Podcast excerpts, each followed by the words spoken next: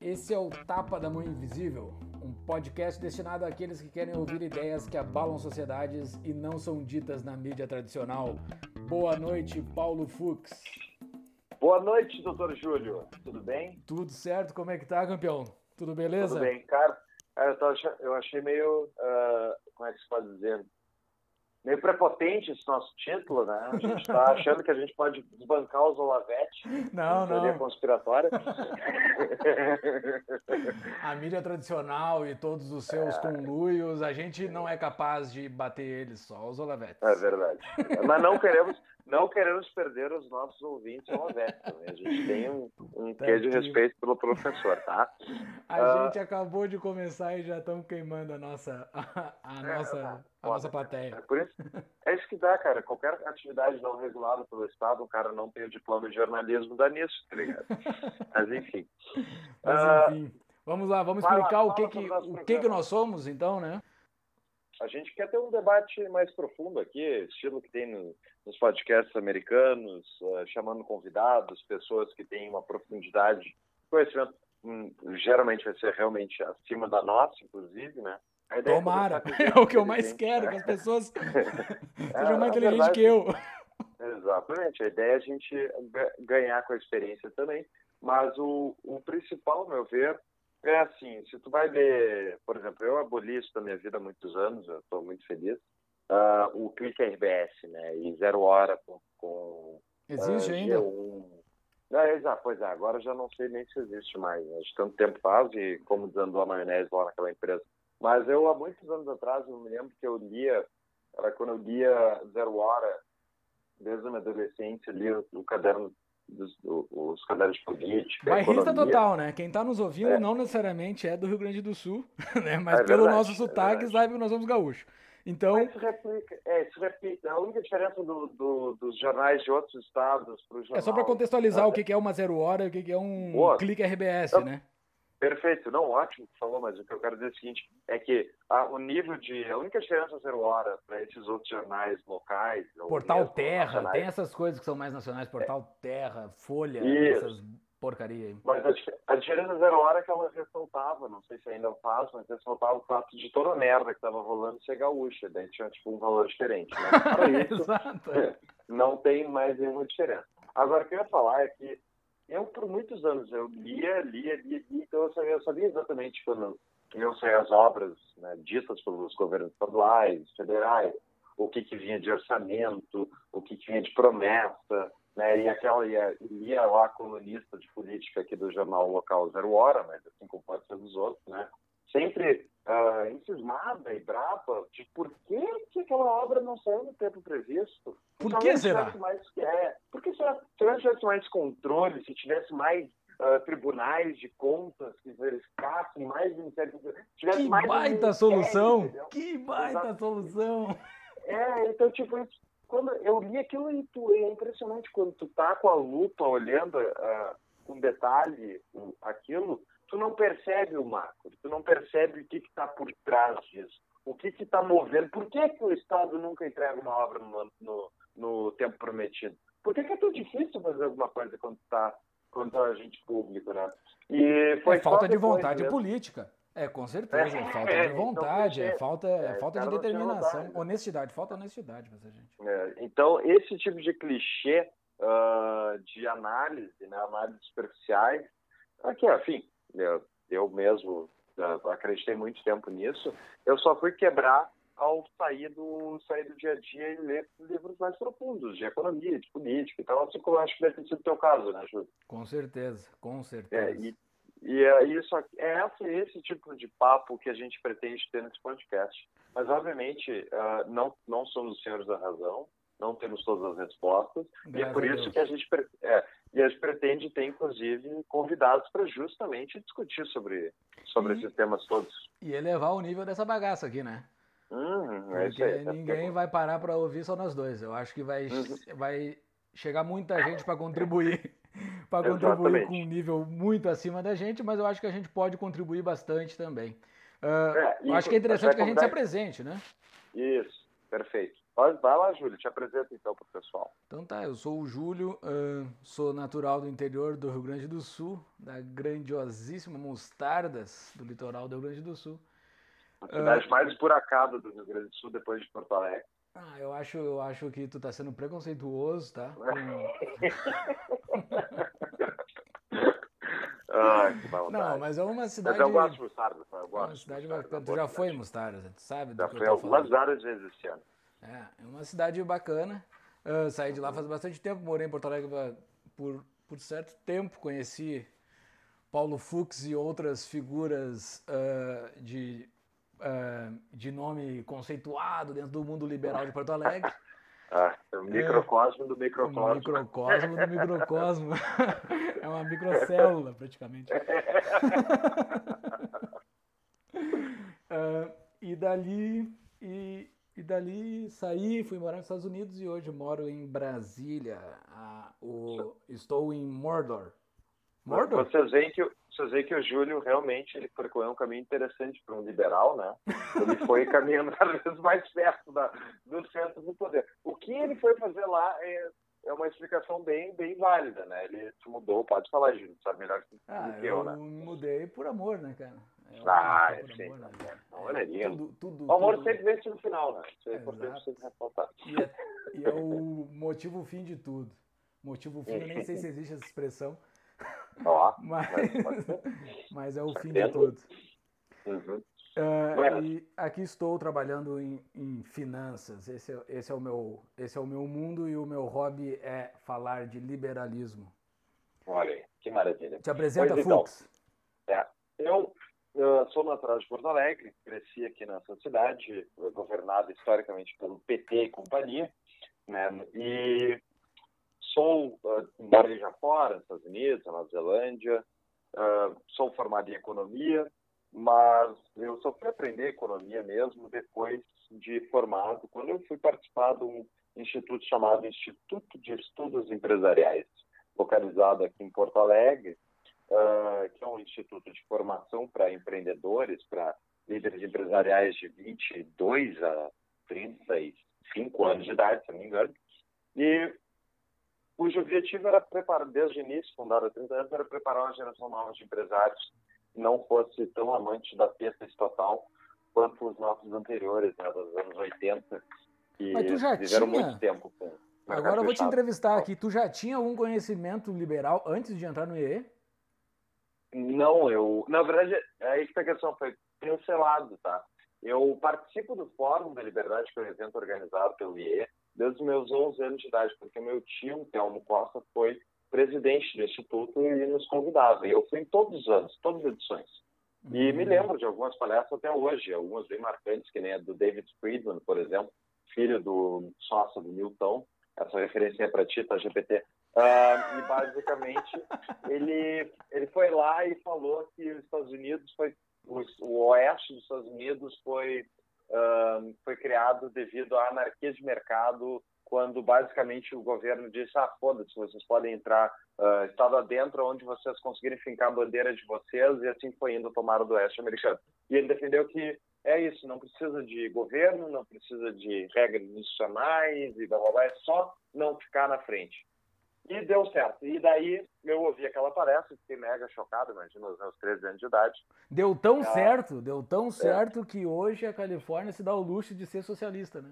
Exatamente. É só um parênteses. Uma hora acaba o dinheiro deles, né? verdade, né?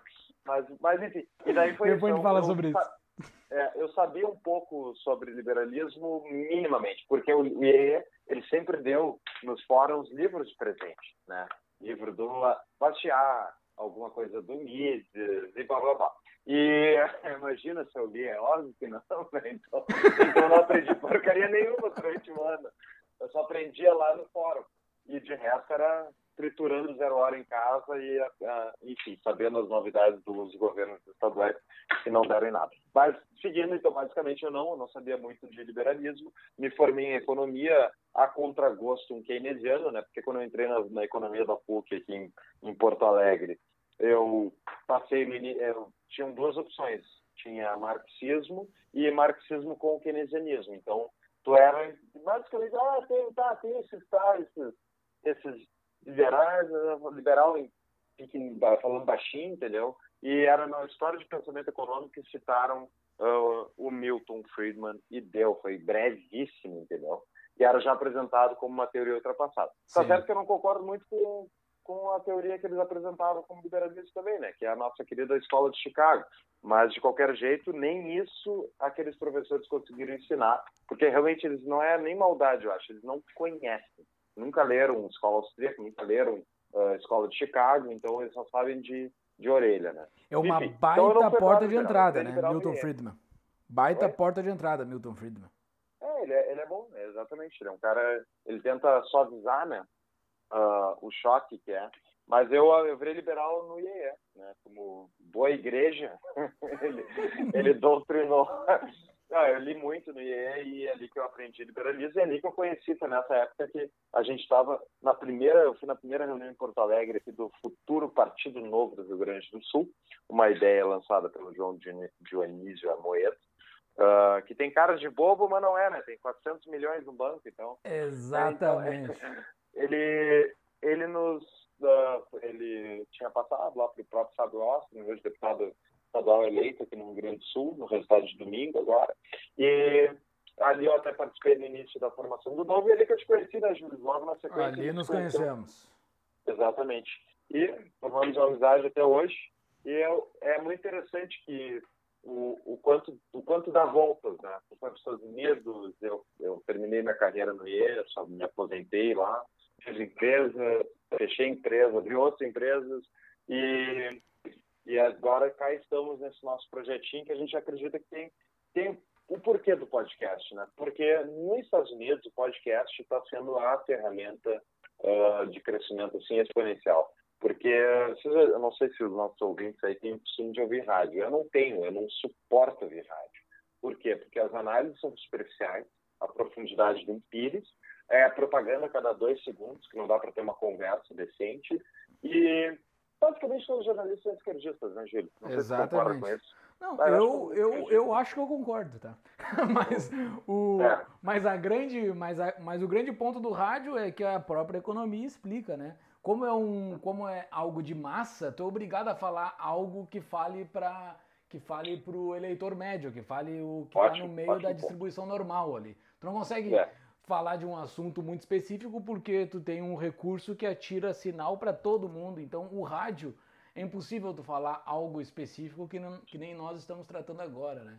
Mas eu, eu discordo, da, eu concordo contigo que essa é a razão pela qual a Gaúcha toca lá. A Gaúcha, para quem não conhece, é uma rádio aqui do, do, Rio Grande do Sul, que é a rádio do grupo RDS. Ah, traduzindo, que... a Gaúcha é a CBN do resto do Brasil. Isso, perfeito. E eu concordo contigo que eles miram nisso, é por isso que eles têm maior audiência, mas está aí a Rádio Grenal, que é uma rádio só de Grêmio e Inter, que existe há alguns vários anos, que toca 24 horas programação sobre a Rádio sobre o Grêmio Inter. Cara, mas isso é então, é praticamente o assunto padrão do Rio Grande do Sul, velho. Isso não, tu consegue bem, é nicho, atingir né? toda a população. É. É um nicho, mas tu atinge toda a população. Mas ah, é, perfeito, essa tá. foi a nossa primeira discordância de muitas que virão.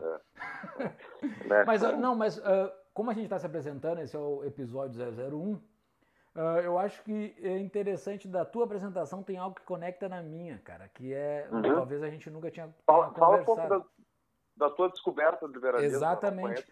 Quando eu descobri o liberalismo, eu passei pela, uh, eu fiz escola pública a vida toda e daí Sim. quando eu quando eu cheguei, quando eu terminei a minha escola, o meu ensino médio, eu fiz um tal de Enem que não servia uhum. para porcaria nenhuma. E uhum. eu fiz por fazer, assim, sei lá, eu queria saber como é que eu ia naquilo. E daí depois fiquei sabendo que aquilo dava. Eh, foi, foi o primeiro ano para entrar numa faculdade. Eh, foi Sim. utilizada aquela tal daquela nota para entrar na faculdade. Foi o primeiro ano do ProUni. Em 2005. Ah, sim, claro. Eu entrei na primeira turma de ProUni, eh, passei hum. para administração na PUC, e aí me toquei para Porto Alegre, para morar em Porto Alegre. O... Tá, mas peraí. Tu, tu, tu, não, e tu não agradece o Tarso Gen todo dia pelo teu ProUni, cara? Agradeço, tipo de... agradeço, agradeço muito. É a medida liberal mais, mais excelente que tem pro, pro ensino superior. Tu pega, se tu, tu quer... acha, acha, acha que tem que ter ProUni, cara? Não, se existe alguma medida pública para ensino superior, é o ProUni. Não tem que ter uma universidade pública. Se é para ter, uhum. se é para o Estado se meter no ensino superior, que seja ProUni. É, o, o, prestador de serviço ele é privado, o dinheiro, se o, se o, se o dinheiro é para vir do Estado de alguma forma para ensino superior, o, só vem o dinheiro e quem presta o serviço é, é, é a instituição privada. Não precisa ter professores concursados, não precisa ter nada, a estrutura. Mas assim, eu não sou a favor que o Estado se meta no ensino superior. Né? Então, é. se o Estado se meter no ensino superior, que seja via ProUni. Me expliquei bem ou não? Você explicou bem, né? Mas é, a grande pergunta é isso, né? Porque muitas pessoas, especialmente das que estão nos ouvindo, concordam que a gente tem que tentar diminuir ou pelo menos lixar um pouco dos dentes do leão que está tentando nos mastigar inteiro, né? Exato. Agora, a, a pergunta é sempre por onde começa, porque todo mundo tem o seu programinha especial que gosta, né? Então, esse não, esse por último. Não, por mim que termine, eu tô, eu tô nem aí, assim. Mas para. Uh... Mas eu entendo, eu sei que não estou te acusando disso, para deixar bem claro. Mas é, tipo, não, dizer, acuse. Eu, eu tenho o meu, eu posso dizer o meu. O meu último aí, para ganhar a simpatia da, do, dos ouvintes, é o meu último programa a ser cortado é o Bolsa Família. Esse é o último. Mas ah. também vai pro, vai pro, pro ralo, tá? É, porque o Bolsa Família é baratinho, é baratinho, é para os miseráveis e tal. Se a gente, se o Estado não estivesse roubando 50% da renda dessas pessoas quase uh, todo mês, não precisaria de Bolsa Família, é só deixar elas ficar com o dinheiro dela. Agora, já que rouba, para de dar Bolsa Empresário e deixa um pouco para Bolsa para o Bolsa Família e depois vai cortando. Vai cortando tudo. É, faz sentido, faz sentido. Mas eu tenho a proposta. É, minha proposta é um pouco mais radical, mas vamos, vamos para o próximo tópico aí, Júlio. Eu já dei uma boa abertura sobre quem, quem nós somos, qual é, qual é o nosso interesse. E aí, ah, eu acho que a gente tem que explicar uma coisa antes. Qual é o, o porquê. Não, não, para aí, mas eu nome. não falei. Ah, o ah, nosso nome. Desculpa. Não, tu nem terminou de falar do teu. Do, do, não, é, daí desculpa, eu passei, eu passei pela, pela, univers, pela universidade privada, eu fiz uma pós-graduação depois na URGS, paga, do meu bolso, e aí é um questionamento para o futuro para a gente fazer. O que, que tu acha, Fux, uh, que a universidade pública seja paga do bolso dos ricos? Isso aí eu sei qual é a tua posição, mas é só uma. Depois, depois, depois a gente fala. Tá, mas eu fiz isso na minha pós-graduação. Legal. Uh, e daí depois, só depois de tudo isso, um dia indignado, já não estudava mais, já tinha passado graduação, pós-graduação em economia, eu fiz uma pós-graduação na faculdade de economia da URGS. Uh, só depois disso que eu fui conhecer o IMB via Google. No Google eu caí no, no, no Instituto Mises Brasil, e daí que eu descobri, depois de uns 25 anos que eu fui descobrir, participei da, da, da fundação do Novo aí, do Rio Grande do Sul, o início, uhum. o, proto-direit, o proto-diretório que existia ali. E daí Sim. depois o Atlantos e tudo mais. Mas o ponto que conecta com a tua, com a tua, com a tua experiência é o seguinte, quando eu estava fazendo a, a pós-graduação na, na URGS, uh, o, tudo era keynesiano, ali, a pós-graduação em economia, tudo era keynesiano, e uma colega minha comentou com o professor, doutor, PhD, o escambau, o cara mega, cabeção, em economia. Ela falou: Ah, tá tendo o Fórum da Liberdade na PUC.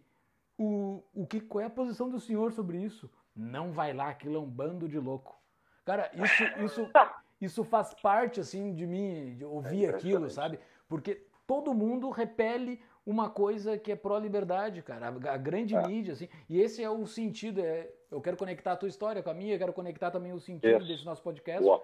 porque faz muito sentido ter isso, que a gente consiga conversar sobre liberdade, sobre não só liberdade econômica, sobre todas as liberdades, né? A gente precisa é. conversar que, que existem outras formas a não ser via Estado para a gente tomar as nossas decisões, né?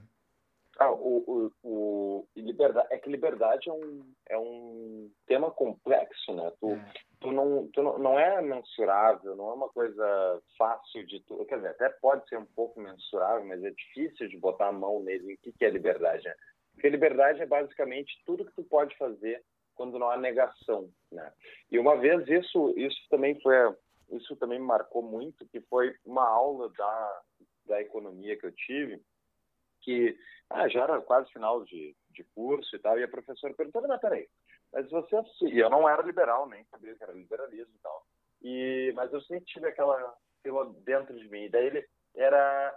Ela falou, ah, mas vocês não se consideram pessoas livres? E ela perguntou isso uma turma de 30 pessoas, uh, no que, que a gente não era livre no Brasil? E ninguém conseguiu responder. Eu, Isso na eu faculdade? Na faculdade eu fiquei pensando, ah, porra, tem que ter alguma coisa. Eu sei que tem, mas eu não sei dizer o que é. Então, eu fiquei sofrendo. Daí, daí deu uns anos, eu abri a primeira empresa. E eu descobri quando, não é livre. Tu é livre para contratar alguém, tu não é livre para pagar a pessoa que tu quiser e ela quiser, tu não é livre para fazer uh, qualquer coisa de contrato, tu tem tudo pré-determinado, tu vai alugar um apartamento, tem uma legislação, tu é consumidor, tem uma legislação, se é criança, tem uma legislação. É, é legislação de tanto, de, de berço a túmulo, tudo na nossa vida é regulado ou tentado, é, tentativa de regulação pelo Estado. Sim, e daí é tudo previsto por um bando de jumento em Brasília e as pessoas querem que o sistema continue, entendeu? Por quê? Eu, eu nunca tive muito apreço por Brasília, mas eu consegui entender o valor dela. Por quê? Porque a ausência de Brasília justamente nos dá medo de quê? Da, da ausência de liberdade. Achar, não, a gente vai ter, vai cair no caos. Vai cair no, no caos, caos, anarquia total. Exato, anarquia, caos, vai destruir a sociedade. Mas peraí, tia, vamos combinar o nosso, vamos olhar o nosso, nosso histórico aí.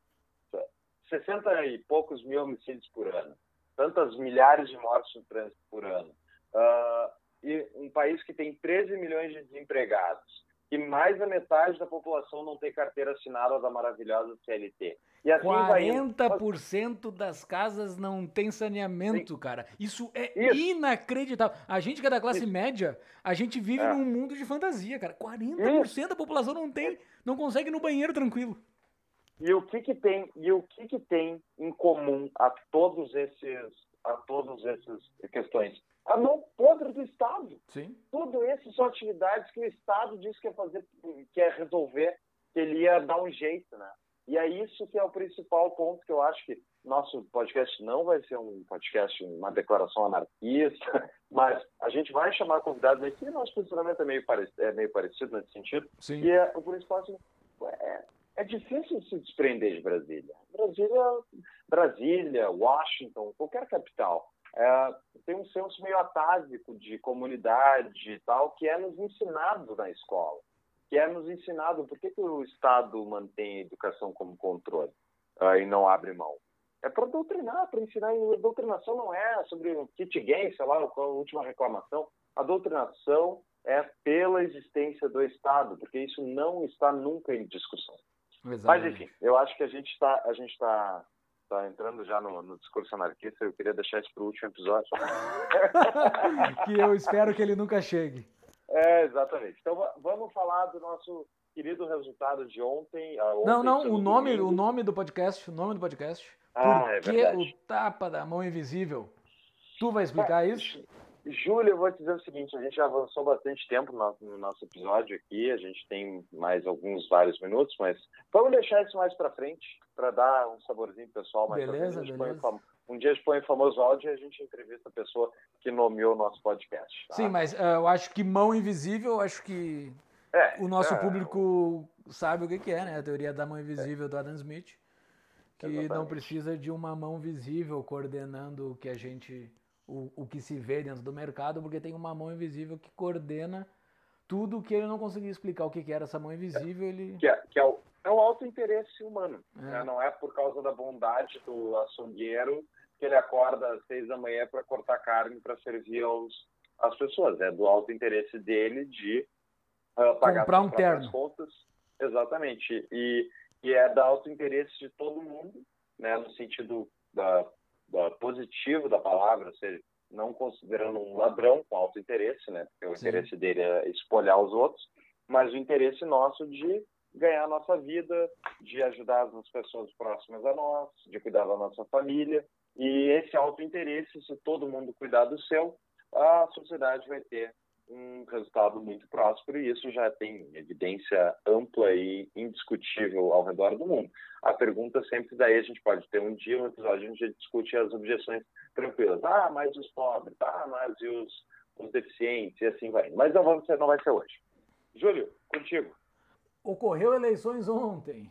Nós estamos acabamos de passar pelas eleições gerais do Brasil Uh, primeiro turno, acabaram de, de acontecer. Se, uh, se, se, tu está ouvindo esse, esse, esse podcast dias após a nossa primeira publicação, é, é um assunto recente, mas creio que esse, esse é um assunto que vai perdurar por muito tempo.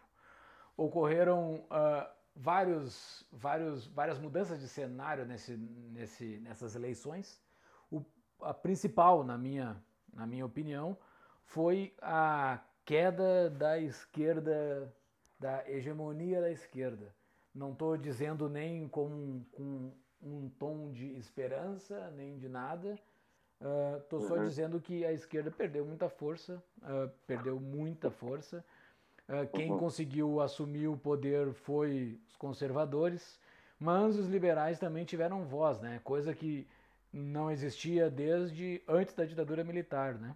Os liberais chegar com um determinado peso, nem que seja pequeno, mas os liberais chegaram com um pezinho dentro do Congresso e em algumas assembleias, não só pelo Partido Novo, mas como por outros partidos que os liberais entraram, inclusive os próprios conservadores que entraram, muitos deles têm ideias liberais, como Paulo Martins, do, do Paraná, aquele tem várias ideias liberais bacanas, embora ele se diga conservador também, né? Então gente, acho que foi uma mudança de paradigma, uma mudança na, dessa, dessa, dessa, dessa dicotomia PSDB e PT. Uhum. PSDB foi um loser total dessas eleições. Mas tô, uma das coisas que eu estou feliz é pela bancada liberal. Entrou bastante cara bacana, assim, que, que eu curto eles, curto as ideias e eu acho que existem bons, bons, bons tempos nos aguardando nos próximos anos. É, eu, eu acho que foi uma, uma boa eleição. Acho que ah, 90% dela é, é basicamente a mudança de humor da população, a curva de aprendizado da população em relação a algumas ideias do passado, mas principalmente aqui, esse é um tema sensível aqui no Brasil, né, Júlio, que é a questão da corrupção.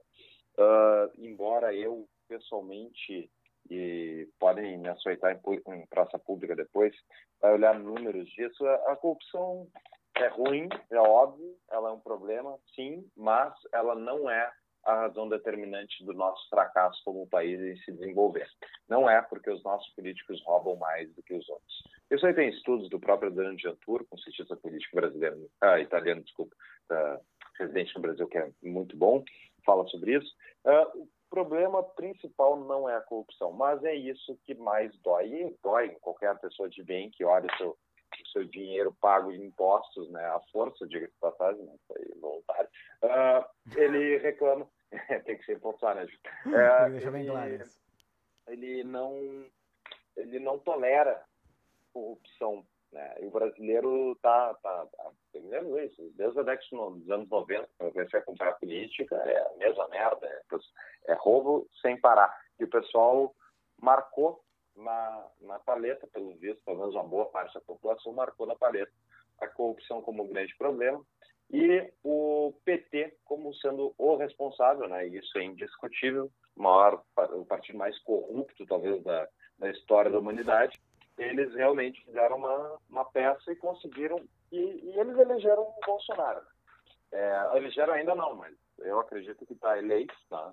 E vamos ver agora. Vai começar, é, vai começar o arsenal agora do PT de assassinato de reputação, mas sinceramente acho que a estratégia dos eleitores do Bolsonaro é basicamente é tapar os ouvidos e fazer lá, lá, lá, lá, lá, lá para qualquer coisa que vier do, vier contra ele, né? Isso tem sido eles, estratégia. E assim, é. mas isso é uma. É, é, só ponderando isso que tu acabou claro. de falar, quando eles fazem lá, lá, lá, lá, lá para o que vem.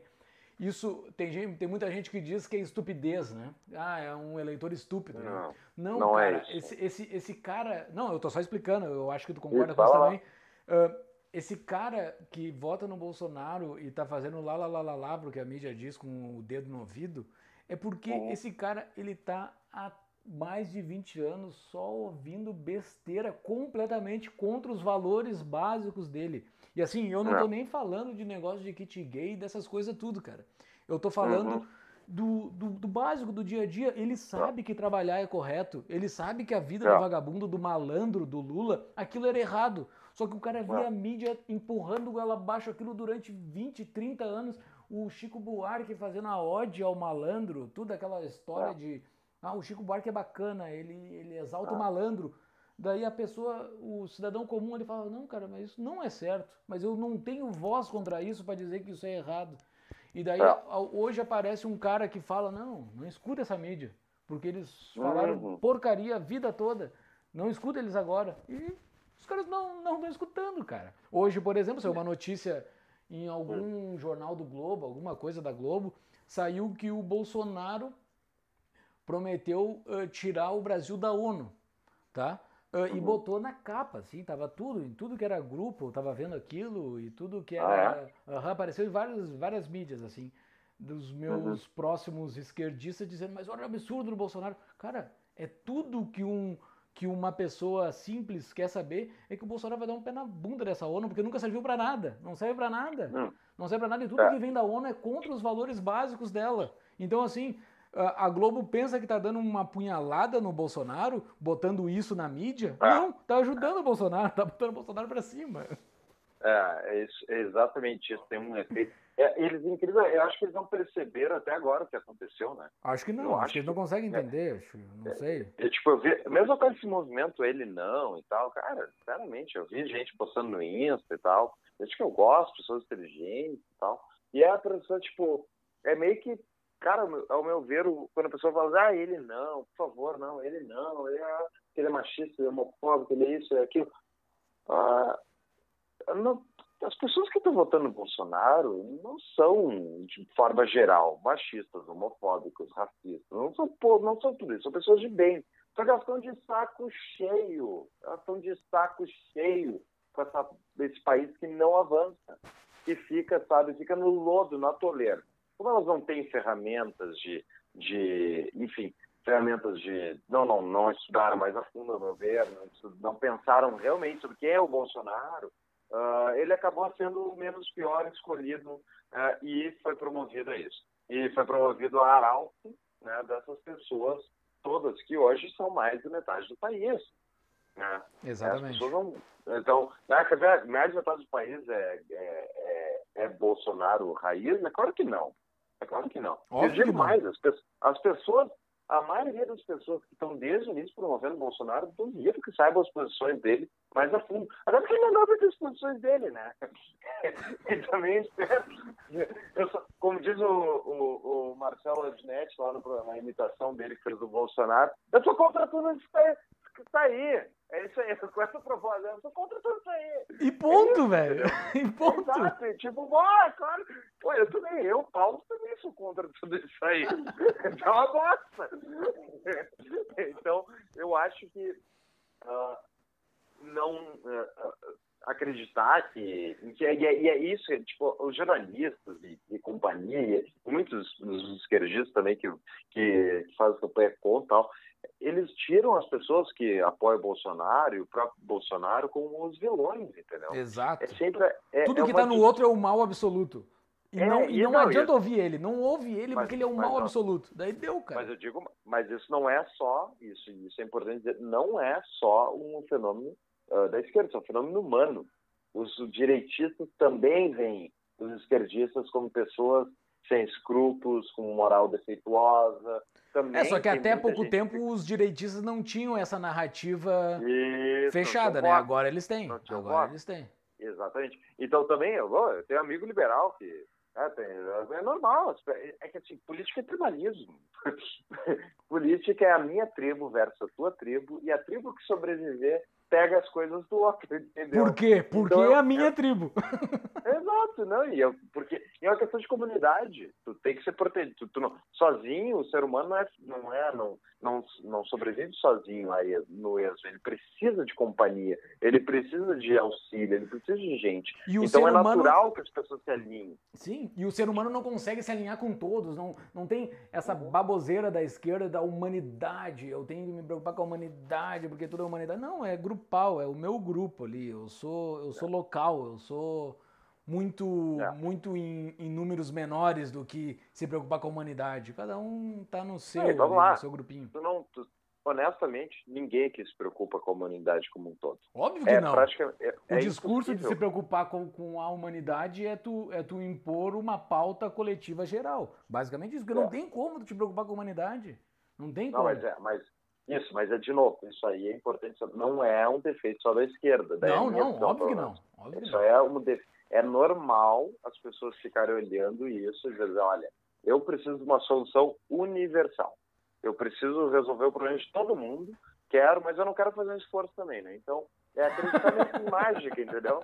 É assim, olha, se ao menos a ONU tivesse, não, não fosse assim, não fosse valer, ou se ao menos o, o, o, os Estados Unidos não fosse vilão, ou a China isso, ou aquilo, ou a religião tal, ou, é sempre tem um vilão e sempre tem uma solução universal que é acabar com o vilão.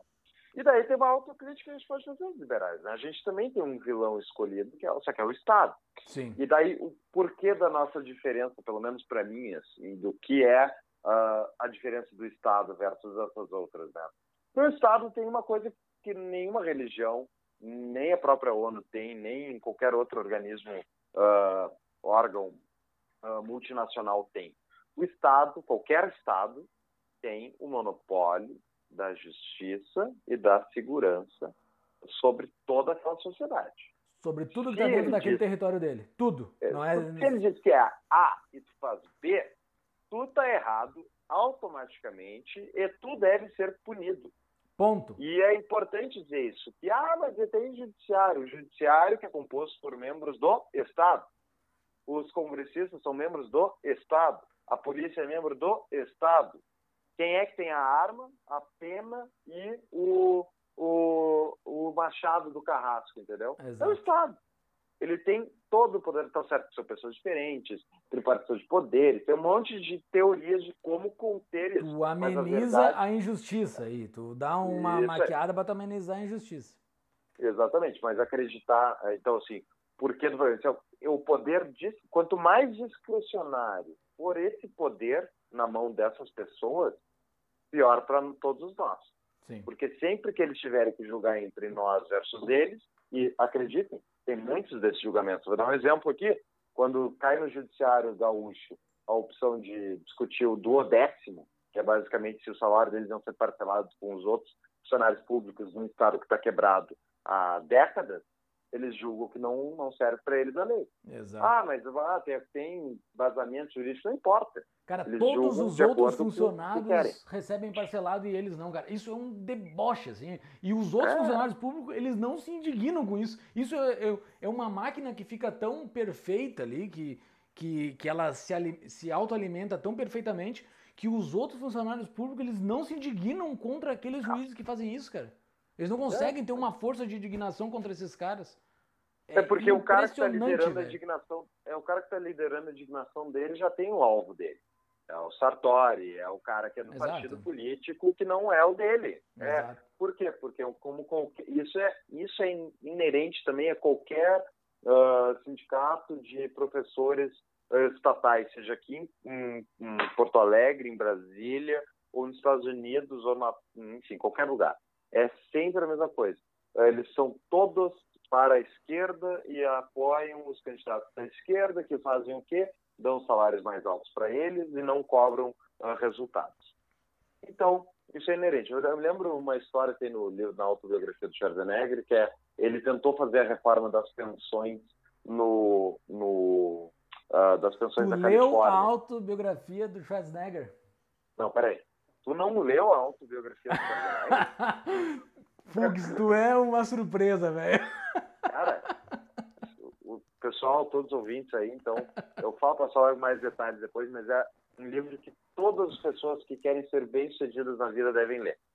Boa. Eu vou fazer, eu vou vender a minha elevator pitch disso. É bem simples. O cara foi antes de, uh, primeiro ele foi um esportista mega bem-sucedido, campeão mundial. Depois ele foi um empresário bem-sucedido, milionário antes de começar a atuar. Depois foi um artista mega bem-sucedido. Era, foi, chegou a ser o cara mais bem pago da sua época, nos anos 90, anos 2000 e tal. E depois foi um político republicano, eleito, em, uh, eleito numa, numa corrida rápida que teve quando derrubaram e impeachmentaram o, o outro candidato, e depois reeleito em primeiro turno. Foi um recall, e, né, que teve, né? É, foi no recall e depois foi eleito em primeiro turno na Califórnia, no estado mais, mais democrata da, da, de todos os Estados Unidos. Esquerdista. Então, é, ele, uh, exato, democrata dizendo né, para a esquerda que é o Partido Democrata. Então, esse cara atingiu o ápice em quatro áreas da, de, da, da humanidade. Ele é, e tudo isso através da disciplina. Então, eu mega recomendo o livro dele para qualquer pessoa que queira organizar sua vida e atingir resultados. Mas tirando eu, eu, ajuda, eu, só um parênteses, é. eu escuto ah. Los Hermanos, eu gosto daquela música, eu que já não quero mais ser um vencedor. Então, eu ah. não quero ser um bem-sucedido. Tá bom, só um parênteses. Não quer ser bem-sucedido, Júlio? Não, não porque eu escuto Los Hermanos. Que... Los Hermanos é o, é o... Quem, quem é Schwarzenegger perto do Los Hermanos? Exato, né? Los Hermanos com aquele sucesso estrondoso. Mundial. Por isso que eles dizem, eles não querem ser. Eles não são sucesso porque eles não querem. É, não, e tem muita gente que é assim, né? Tem medo Sim. do próprio sucesso. Exatamente. Mas voltando então, daí, tá, o, o Schwarzenegger, é, o Schwarzenegger tentou reformar as pensões do, como governador, as pensões, uh, que para variar, como qualquer previdência administrada pelo Estado, estão todas quebradas, mundo afora. E ele tentou reformar a previdência dos professores e das enfermeiras, se não me engano, lá da Califórnia, e os caras gastaram mais do que ele e os, os institutos, enfim, que apoiaram ele, gastaram mais em mídia e propaganda, os sindicatos, do que ele e o governo tentando fazer a reforma. E, e ele perdeu. Perdeu. Entendeu? Perdeu? Então, é, perdeu. Por quê? Porque ninguém quer cortar na sua, né? Exato. Todo mundo tem corte nos outros. Exato. Então, ele, e, e, aí volta de novo. Por que, que os funcionários da CE, por exemplo, ah, porque, por que, que os outros funcionários públicos não apoiam a privatização da CE.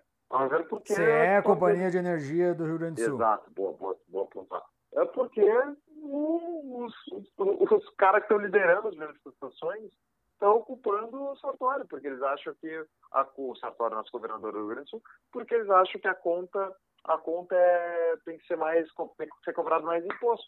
Por quê? Porque o empresário é o vilão e é por causa dele que a gente está quebrado, por causa das isenções fiscais de empresas que nunca teriam vindo para o Rio Grande do Sul, nunca teriam gerado emprego, eles são os culpados, essas isenções são as culpadas pelo qual o Estado está quebrado. Entendeu? Porque a conta é sempre para os outros. Né? É... Quanto mais funcionário público, melhor para eles, entendeu? Exatamente. Exatamente, exatamente. É, mais, mais dependência, mais, é. mais in, então, improdutividade. É, Agora peguem esse, peguem esse problema estadual aqui e aplica para o Brasil e essa é a bomba que o próximo presidente vai pegar. É uma bomba que está uh, tá com um timer contando a tempos. A e sobre... Tá com ah, fala. E sobre a nossa próxima pauta, eu acho que o nosso tempo já estourou, né? É, a gente tem mais um para encerrar aí, para dar o... É, mas a nossa próxima pauta, ela é importantíssima. É a hum. bomba que o próximo presidente vai pegar, que o Bolsonaro provavelmente é. vai abraçar esse congresso que ele, que ele produziu aí, o que, que pode vir desse congresso, o que, que eles podem aprovar ou não de soluções, Paulo Guedes e várias outras coisas que a gente pode falar, mas no próximo episódio que esse já ficou cumpridaço, né? O que, que tu acha, Fux? Eu acho que tá certo, Júlio.